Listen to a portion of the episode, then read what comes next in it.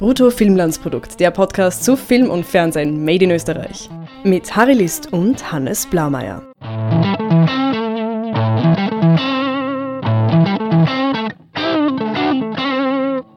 Hallo Hannes. Hallo Harry. Wollen wir ein bisschen über Kinos von Los Angeles bis Wien reden? Gerne. Du hast ja als äh, Polyglot, heißt es glaube ich, oder so. Globetrotter, keine Ahnung, hast du ja äh, immense Erfahrung, aber mit Wien noch nicht so. Ja, richtig. Ich bin neu in der Stadt und äh, ja, möchte einfach erfahren, in welche Kinos ich da gehen kann, um ein äh, schönes Kinoerlebnis zu haben. Äh, ich komme ursprünglich aus Wörgl und äh, dort haben wir halt nur ein Kino und da ist es nie eine große Entscheidung gewesen, aber ja, hier in Wien bin ich einer, bin, bin ich einer großen Auswahl an Kinos äh, entgegengestellt und ja, da weiß ich eigentlich gar nicht, wo ich anfangen soll. Ja, vor allem, äh, man könnte ja annehmen, dass Wien als die Stadt mit dem Ruf, die sie hat, als Musik- und Theaterstadt, vielleicht die Kinos ein bisschen stiefmütterlich behandelt. Aber ich glaube, das ist gar nicht so. Es wird ein, es gibt eine sehr bunte und sehr vielfältige Kinoslandschaft, natürlich dominiert von eineinhalb großen Ketten, aber daneben existieren in verschiedenen Geschäftsmodellen und in verschiedenen Qualitätsstufen mehr oder weniger unabhängige Kinos, die von Vereinen getragen werden oder von Verleihern getragen werden sehr oft. Und äh, ja, da gibt's, muss man wissen, wo man hingeht. Und ich habe gehört, du bist da ein bisschen ein Kinoexperte und Ja. hast da äh, schon, äh, bist schon hunderte äh, Kinobesuche alt. Ja, ich glaube, ich glaube, ich bin schon vierstellig. Und ich habe, ich war noch nicht in jedem Kino in Wien, das äh, habe ich nicht gelungen. Und während meiner Kinokarriere haben mindestens zwei Kinos zugesperrt. Oder drei Kinos, die ich jetzt, die mir jetzt spontan einfallen, die zugesperrt haben. Eins davon habe ich nicht geschafft hineinzukommen. Das war das Tuchlaubenkino. Ich glaube, da ist jetzt eine Parkgarage. Und ähm, Seit, seit wann bist du in Wien? ich bin in Wien seit acht Jahren genau. Vierstellig. Ja, ja gut, ich war ja vorher, ich war ja nicht so weit von Wien aufgewachsen. Also ich bin ja seit meinem 13. Lebensjahr oder so immer nach Wien gefahren äh, ins Kino. Weil ich ja äh, von einem Ort, in einem Dorf wohne, oder Dorf, klein, kleinere Marktgemeinde, die, wo das nächste Kino wäre in Tulln oder Klosterneuburg. Das in Klosterneuburger Kino glaube ich, inzwischen auch zu. Da gab, das war einfach keine Option, speziell am Abend. Da war es für Wien fast einfacher eigentlich, ähm, mich in den Zug zu setzen. Und ähm, mein erstes Kino oder das erste Kino, das ich getroffen habe, weil es auf der Route liegt, war die Millennium City, weil die einfach ganz einfach zu erreichen war für mich. Aus dem Zug raus, drei Stationen mit der U-Bahn von Spittelau aus und dann war ich dort eigentlich am häufigsten in meiner Jugend und es war halt natürlich auch als großes Einkaufs Kino im großen Einkaufszentrum halt irgendwie der logische Ort, ne, um Ja. mich aufzuhalten. Klar, dass die, die Nähe sicher eine Rolle spielt, aber äh, in Wien ist ja doch irgendwie alles ziemlich nah und äh, leicht, äh, gibt gute Anbindungen mit der, mit der ähm, S-Bahn und der U-Bahn. Wobei das stimmt nicht. Immer wenn ich ins Kino gehe, ist die Lage die schon ein bisschen ein, ein Kriterium. Also schon ein bisschen Bequemlichkeit. Ich wähle natürlich aus den Film und die Sprache und die generelle Kinoqualität. Aber es gibt einfach Kinos, die gefallen mir nicht oder die sind in meiner Hochachtung deutlich herabgesetzt aufgrund ihrer Lage zu meiner derzeitigen Wohnung. Beziehungsweise besuche ich sie dann auch einfach seltener.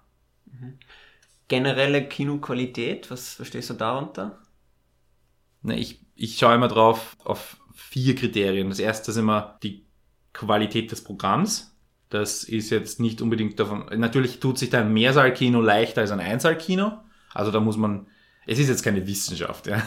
Das zweite ist die Qualität der, der Technik und der Projektion und dann kommt gleich weitergehend auch die Qualität der Seele allgemein dazu. Also auch Sitze, Sauberkeit, einfach so normale Infrastruktur.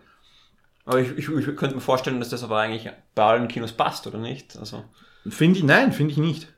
Also die Sauberkeit, ja, also das ist kein Thema, weil das irgendwie so das Basic Service ist, das jeder bieten muss. Und ich glaube, wenn du einmal deinen Saal nicht putzt, dann, dann geht das sehr schnell, spricht sich das sehr schnell herum. Aber ähm, das dritte Kriterium wäre so die anderen Leute, die auch dorthin gehen.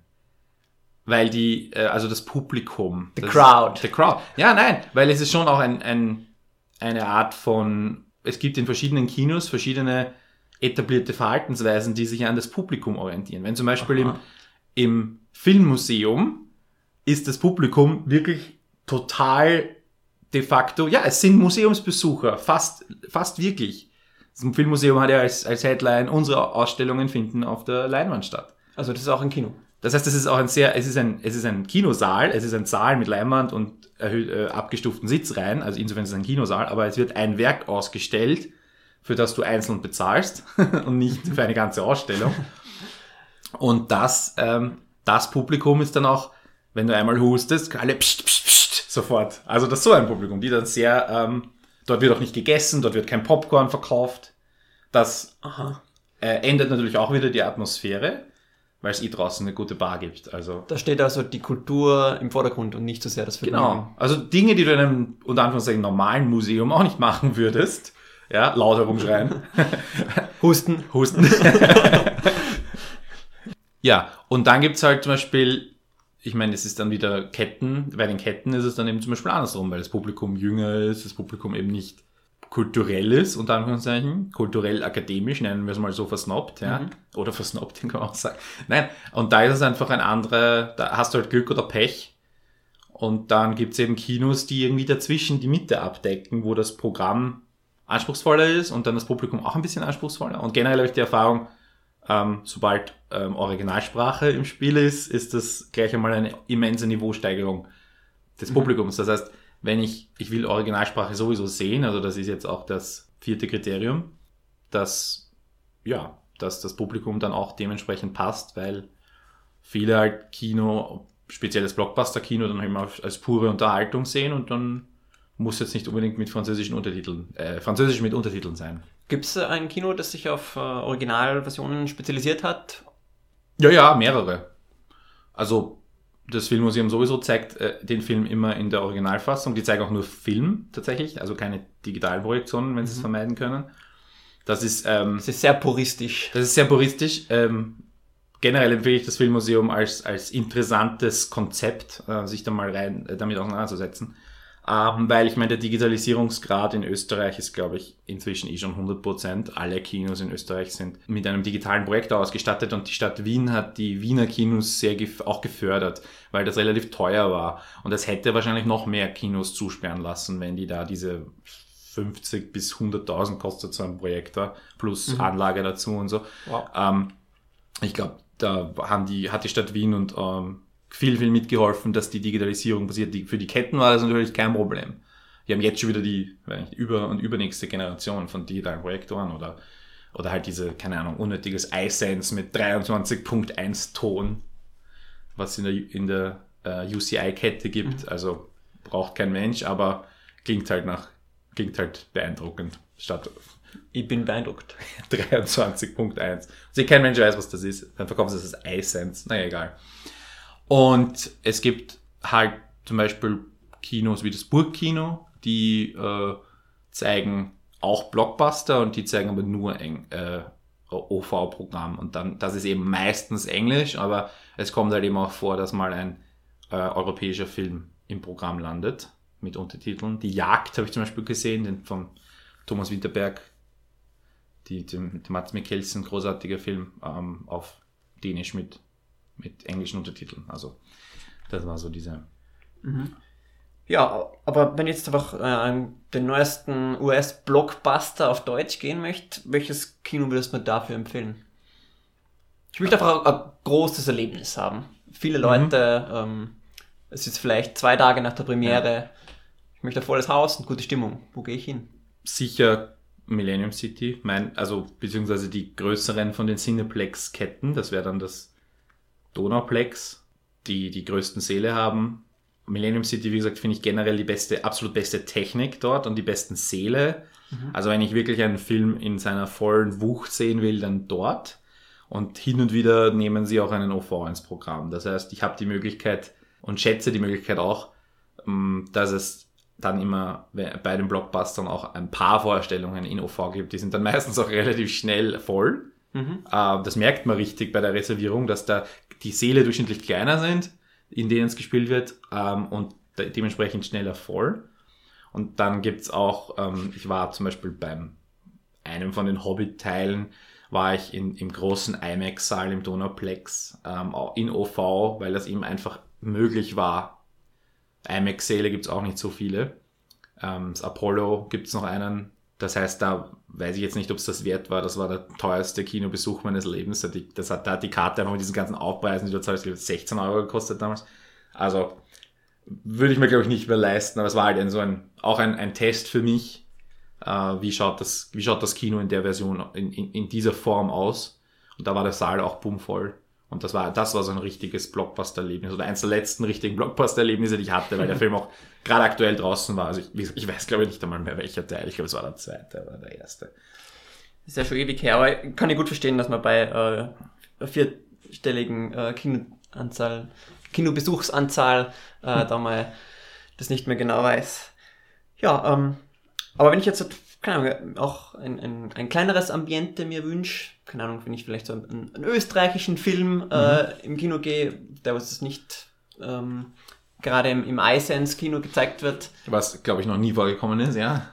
Äh, ja, in welches Kino gehe ich, wenn ich mir einfach ein, ein nettes, heimeliges, gemütliches Ambiente wünsche? Da muss man kurz anschauen, wem die Kinos gehören. Die, also die, die großen Ketten, wenn ein österreichischer Film erfolgreich ist oder Erfolg verspricht, dann nehmen sie ihn so oder so ins Programm. Das ist überhaupt kein Problem. Das heißt, in der Millennium City oder bei den einigen von den großen Cineplex, äh, Landstraße vor allem, äh, findest, sind die meisten österreichischen Filme, speziell eben die größeren, automatisch im Programm. Da muss man sich aber anschauen, wer die Verleiher der jeweiligen Filme sind, weil diese Verleiher betreiben Kinos in Wien. Mhm. Das heißt, Filmladen bzw. Luna Film zusammen, denen gehört das Votivkino und das De France. Das heißt, deren Filme wirst du dort finden. Das, wobei das De France quasi so die Sekundärabspielstätte ist. Also alles landet einmal im Votivkino und dann bekommt es eine Verlängerung im De France meistens. Also es ist selten, dass das De France ist im Keller vom, vom gleichnamigen Hotel äh, zwei kleine Schlauchsäle. Also das ist wirklich mini und so eine, einfach zwei weitere Säle, die mhm. zwei Straßen entfernt sind vom Heimatkino eigentlich, wenn du so willst. Also du kannst das Motiv von De France als ein Fünfsaal-Kino auch sehen eigentlich. Ich nehme an, die Premieren von den Filmen dieser Verleiher werden dann auch eben in diesen Kinos gezeigt? Mm, nein, da gehen sie natürlich auf Größe. Mhm. Ich glaube nicht, dass Premieren-Tickets generell irgendwie verkauft werden. Die werden immer, da wird, wird einmal alles eingeladen, was wichtig ist vom Film und von der Politik und der Kulturwirtschaft und dann wird verlost. Und dann werden auch natürlich völlig überflüssige Red Carpet Events äh, inszeniert. Wo Nein, die dann, sind super. Dann, ich liebe damit, den Red Carpet. ähm, ja, es ist halt einfach, ja, ich liebe den Red, Red, Carpet, wenn er so ausschaut wie die Premiere von Mission Impossible vor der o Staatsoper. Dann äh, finde ich Red Carpets wunderbar, weil das dann wirklich eine Riesenshow ist. Aber jetzt eben das Problem zum Beispiel des Gartenbaukino ist, das ist, der zweit, ist ein Einsaalkino, zweitgrößter Kinosaal äh, nach diesem Eisensaal in der Millennium City mhm. in Österreich. Klingt nach einem tollen Veranstaltungsort für Premieren. Ist er auch. Dort finden sie statt. Erstens, weil das Kino, glaube ich, dem Verein gehört, der die Biennale betreibt. Also es gehört und wie der Verein auch immer jetzt organisiert ist, aber de facto ist es quasi öffentlich. Und ähm, als Einsaalkino halt auch der perfekte Premierenort. Du kommst nicht mit anderen Leuten in Konflikt und so weiter, aber es ist trotzdem sehr eng. Und ähm, wenn eine Premiere voll ist mit eben 730, 740 Sitzplätzen voll, dann ist das dort wirklich, wirklich unangenehm. Und so, solche Situationen persönlich mag ich nicht, also so Menschenmassen, aber das ist jetzt eine persönliche Meinung. Aber dort finden die Premieren statt, die meisten oder sehr viele. Und, und dort kann ich mir dann die, die Unterschriften der Stars äh, holen. ich, ja, genau. Oder ist, oder ist die Security dazu zu, ja. zu hart? Auch hier gibt es verschiedene Größenordnungen. Ich erinnere mich auch wieder irgendeinen Tom Cruise-Film. Ähm, gab es eine Wien-Premiere mit, wo er sogar kam. Und Oblivion oder sowas, oder? Und ähm, da haben sie halt wirklich einen schönen, großen, langen Red Carpet aufgebaut und es war arschkalt und er hat trotzdem zwei Stunden lang Autogramme geschrieben. Also da passiert das, aber ich meine, das ist halt dann Tom Cruise. Ja. Mhm. Ähm, ich weiß jetzt nicht, ob das für einen bei einem Tobias Moretti auch schon passiert, dass, dass das in, in dem mit der Größenordnung wird es nicht stattfinden oder wie auch immer deiner Meinung nach irgendwie ein großer österreichischer Star ist. Ja. Und ich glaube, die äh, wirklichen Autogrammjäger haben, glaube ich, jetzt nicht so das Problem, ein Autogramm von Moretti zu kriegen. Und ich meine, wie viele Autogramme von einer Person Beziehungsweise das, das Selfie ist ja das Autogramm des 21. Jahrhunderts. Ja, ja, stimmt.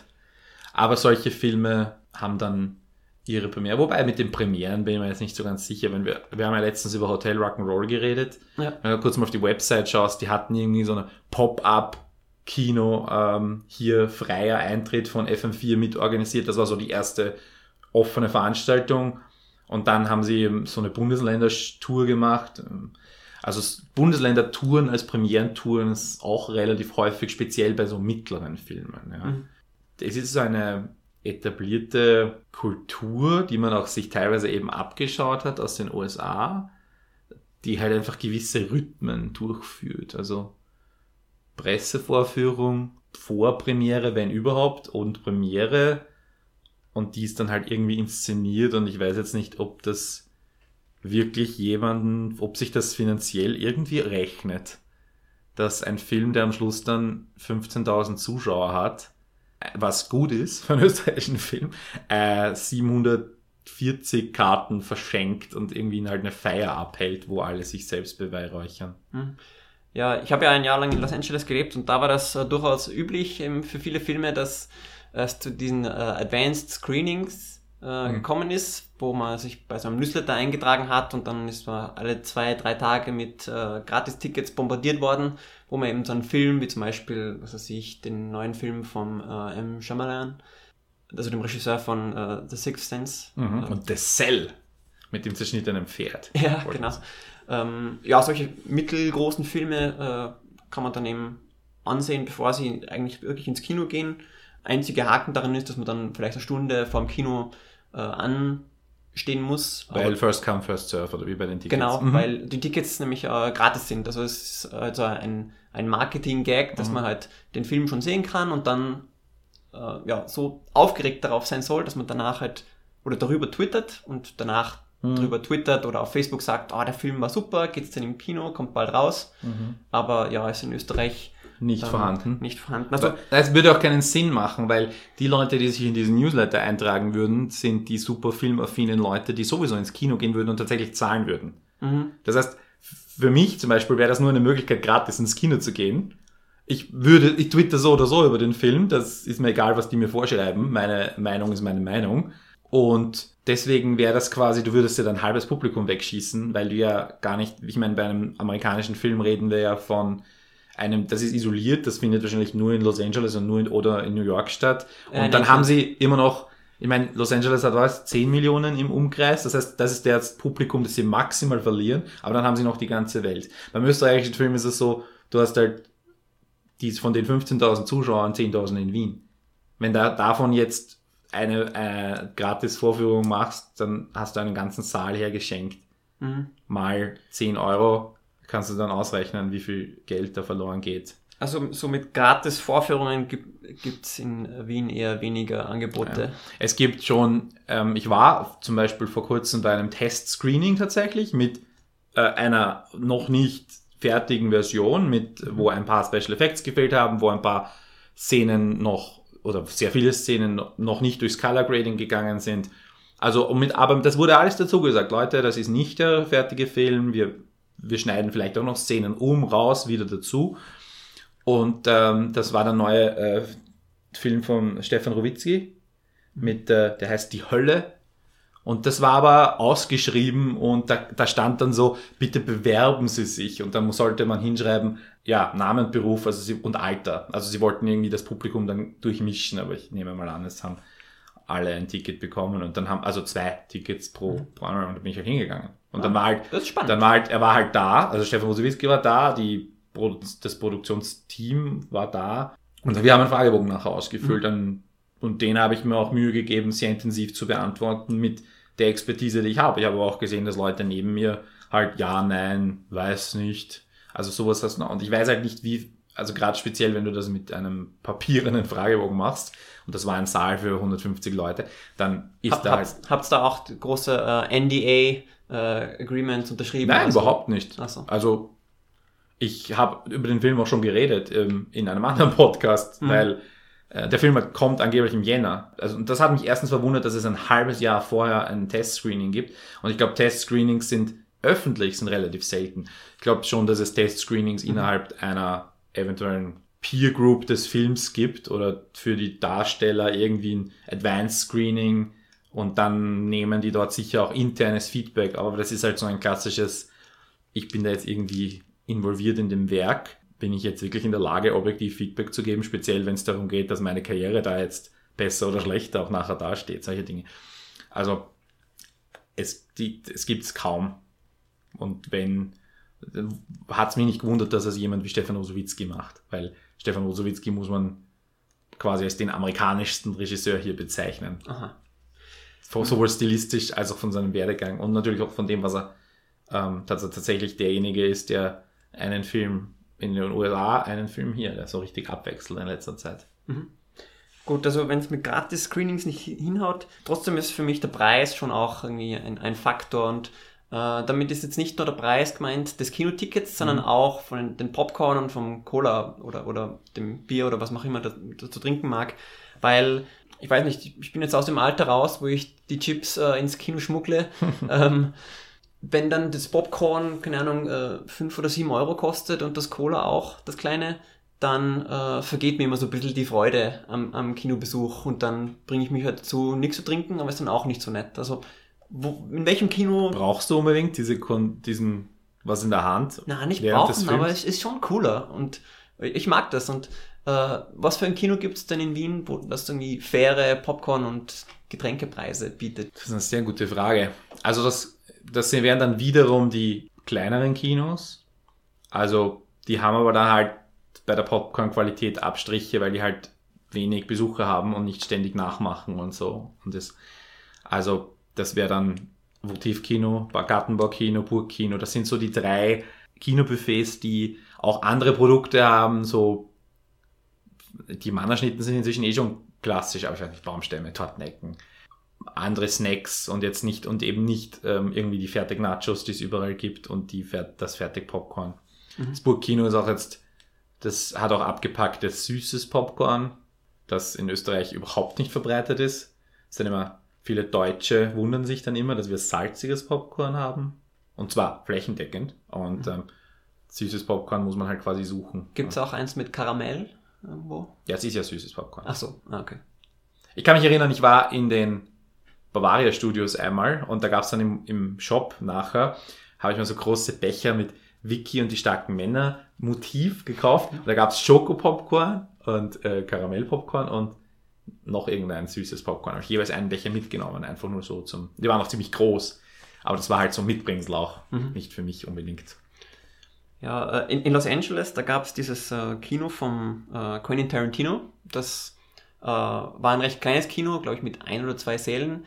Äh, sehr fairen Preisen, insbesondere ähm, Popcorn-Preisen waren sehr günstig und die mhm. haben, oder in diesem Kino werden entweder Quentin Tarantino-Filme gezeigt oder äh, irgendwelche alte Schinken. Also wir sind damals so ein Double Feature gegangen mit zwei Filmen von ähm, Bud Hill und Darren Spencer? Nein, umgekehrt. Oh, umgekehrt. Äh, Herrlich.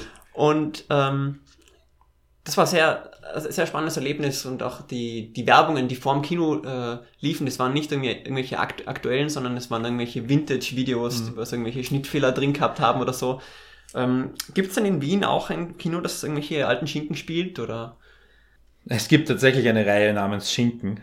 Vom, das macht das Gartenbaukino, meistens am Sonntag, wo sie dann eben einen von diesen drei Stunden, dreieinhalb Stunden Monumentalwerken äh, hervorholen.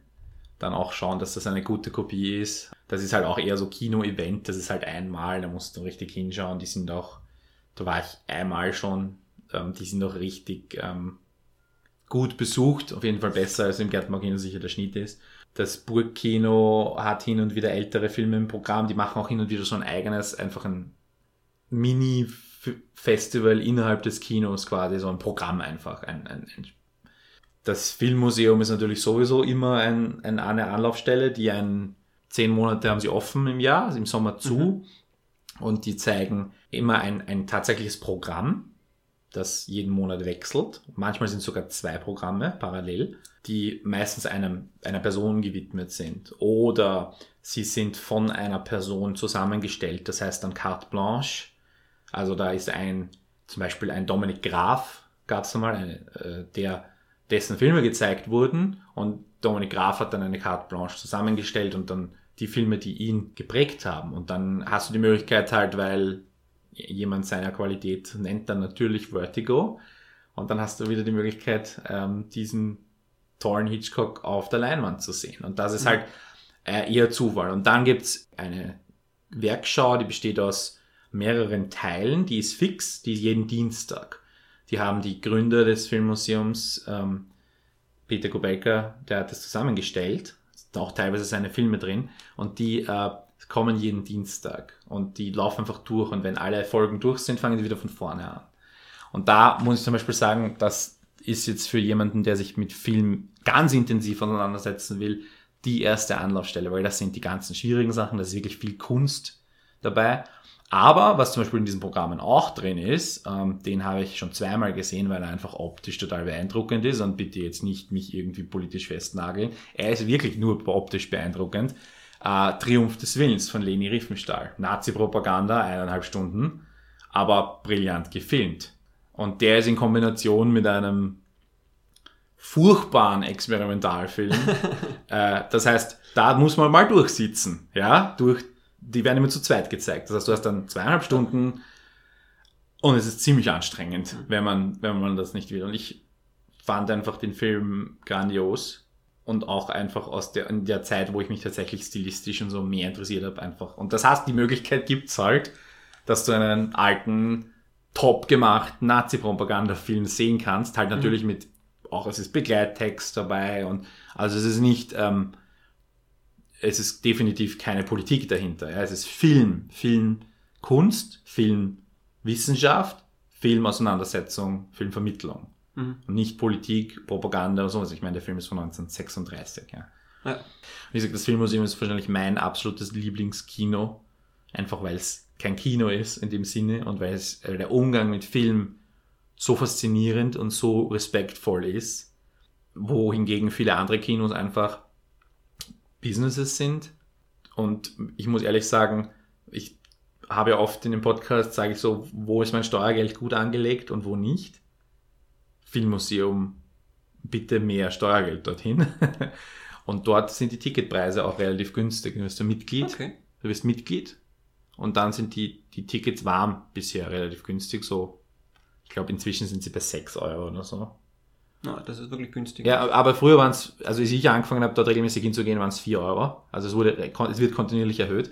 Und wenn du Mitglied bist, und wenn du nicht Mitglied bist, wird es teuer, weil dann kaufst du eine Tagesmitgliedschaft mhm. und die kostet dann 5 Euro oder so.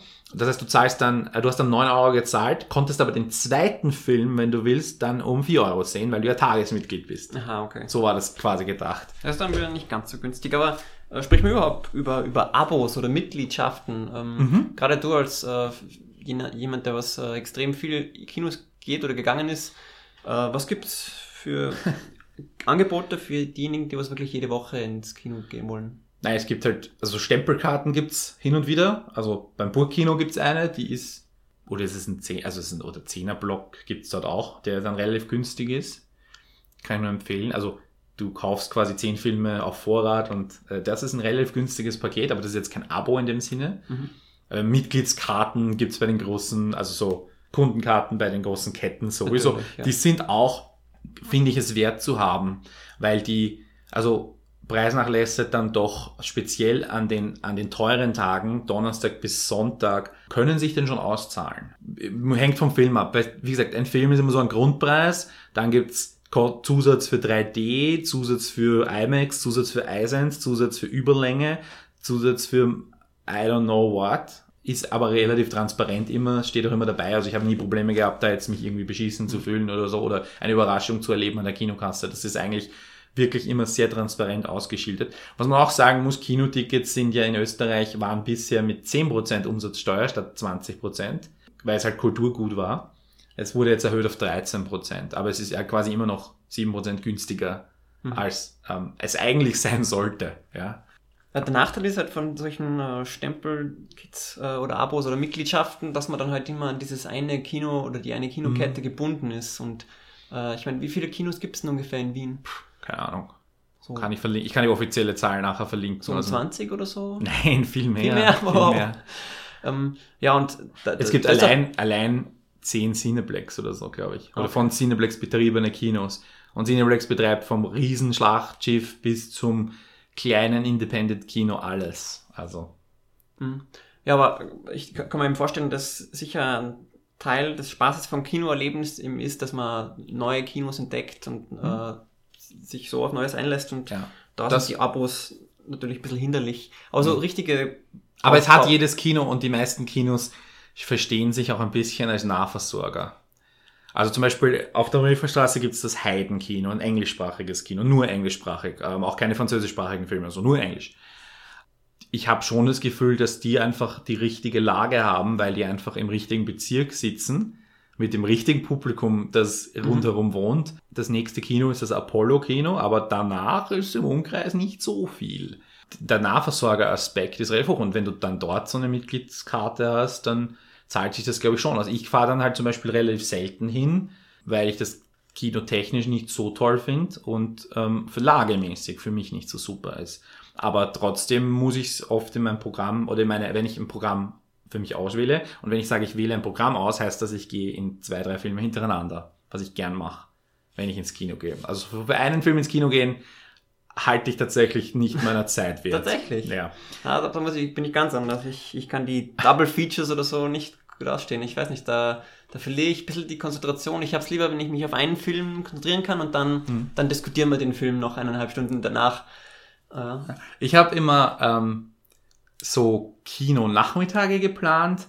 Und dann so, so ab, je nachdem, wenn du aus der Arbeit oder aus der Uni rauskommst, 15, 30, so der erste Film. Und dann irgendwie schauen, wie geht sich das alles logisch aus mit Filmen, die ich sehen will, in der Qualität, in den Sälen, in den Kinos, in den Distanzen zwischen den Kinos, dass sich das alles ausgeht und dann halt auch noch eine Essenspause einplanen oder so. Das war eine immense Wissenschaft, wo ich eine immense Expertise aufgebaut habe und die einfach jetzt inzwischen nicht mehr nutze, wenn ich mehr so oft ins Kino gehe und mich halt auf, wie du weißt, auf Serien umgestellt, umgeschwenkt bin. Sowas ist aber auch möglich. Das Problem ist nur, es gibt wirklich kein gescheites, übersichtliches Kinoprogramm, wo das möglich wäre, deinen Kinoweg zu planen. mhm. Das ist so ein, aber es gibt ein paar gute ähm, Kino. Es, ich werde werd verlinken zwei, drei Möglichkeiten, wo meiner Ansicht nach die Oberfläche am besten ist, um zu schauen, was gerade im Kino läuft. Kinos werden auch immer in Zeitungen gedruckt, also die Kinoprogramme, das ist auch relativ. Habe auch das Gefühl, dass äh, speziell der älteren Generation sehr, sehr viele Leute wirklich ins papierende Kinoprogramm schauen, um dann ins Kino zu gehen. Mhm. Ich mache es einfach so, dass ich es im Google eingebe und dann das erste, was ausspuckt, Ja, klar, aber nehme ich dann ähm, meistens. Oder ich meine, das ist ja wirklich eine, eine ziemliche Wissenschaft, äh, in die ich mich jetzt dann einarbeiten werde hier in Wien. da bist du ja bei mir an der richtigen Adresse. Ja. Jo, noch Fragen? Nein, da habe ich da mal einiges zu verarbeiten, muss ich sagen. Was mich interessieren wird von unseren Hörerinnen und Hörern, äh, was deren Lieblingskinos in Wien sind. Habt ihr Empfehlungen für mich? Was, welches Kino sollte ich mir unbedingt anschauen und welches sollte ich unbedingt vermeiden? Weil, was ich jetzt nicht gemacht habe, ich habe jetzt nicht gesagt, was die für mich absolut furchtbarsten Kinos sind. Überlegt mal mit denen, die ich nicht genannt habe, was da eventuell dabei sein könnte. Mein absoluter Lieblingssaal ist in einem äh, Cineplex-Kino, und zwar im Artis. Die spielen auch äh, nur OVs. Ähm, dort der Kellersaal, Saal 3. Ratio, Leinwand zu Sitzfläche, ähm, Beleuchtung der Notausgänge, nicht im Weg. Das ist nämlich immer ein massives Problem. Absolut. Scheiß Brandschutz, wirklich. Absolute Wissenschaft. Absolute Wissenschaft. Saal 3 äh, kann ich empfehlen. Das ist mein absoluter Lieblingssaal und er hat so ein bisschen einen Charme. Und richtig, richtig schönster Saal ist im Künstlerhaus. Der ist so richtig schön ähm, alt, Künst, nicht künstlerisch, weil das Künstlerhaus so heißt, sondern tatsächlich, weil er aus einer sehr, sehr alten Zeit stammt und wirklich schön ist. Da einfach nur mal reingehen, um den Saal äh, mit Deckengemälde und, wenn ich mich richtig erinnere, anzuschauen. Nicht schlecht. Okay, okay. Dann sagen wir Danke. Je- Jederzeit gerne bitte melden mit äh, Schimpf, Kritik und Feedback und oder Feedback. Du bist zu erreichen auf Twitter als Harry Lee, Und du bist da zu erreichen als Blameyer. Meier mit A-Y-E. Natürlich. Lasst uns hören, was eure Lieblingskinos sind, was wir jetzt vergessen haben, was wir falsch gesagt, was ich falsch gesagt habe vor allem. Und bis zum nächsten Mal. Tschüss.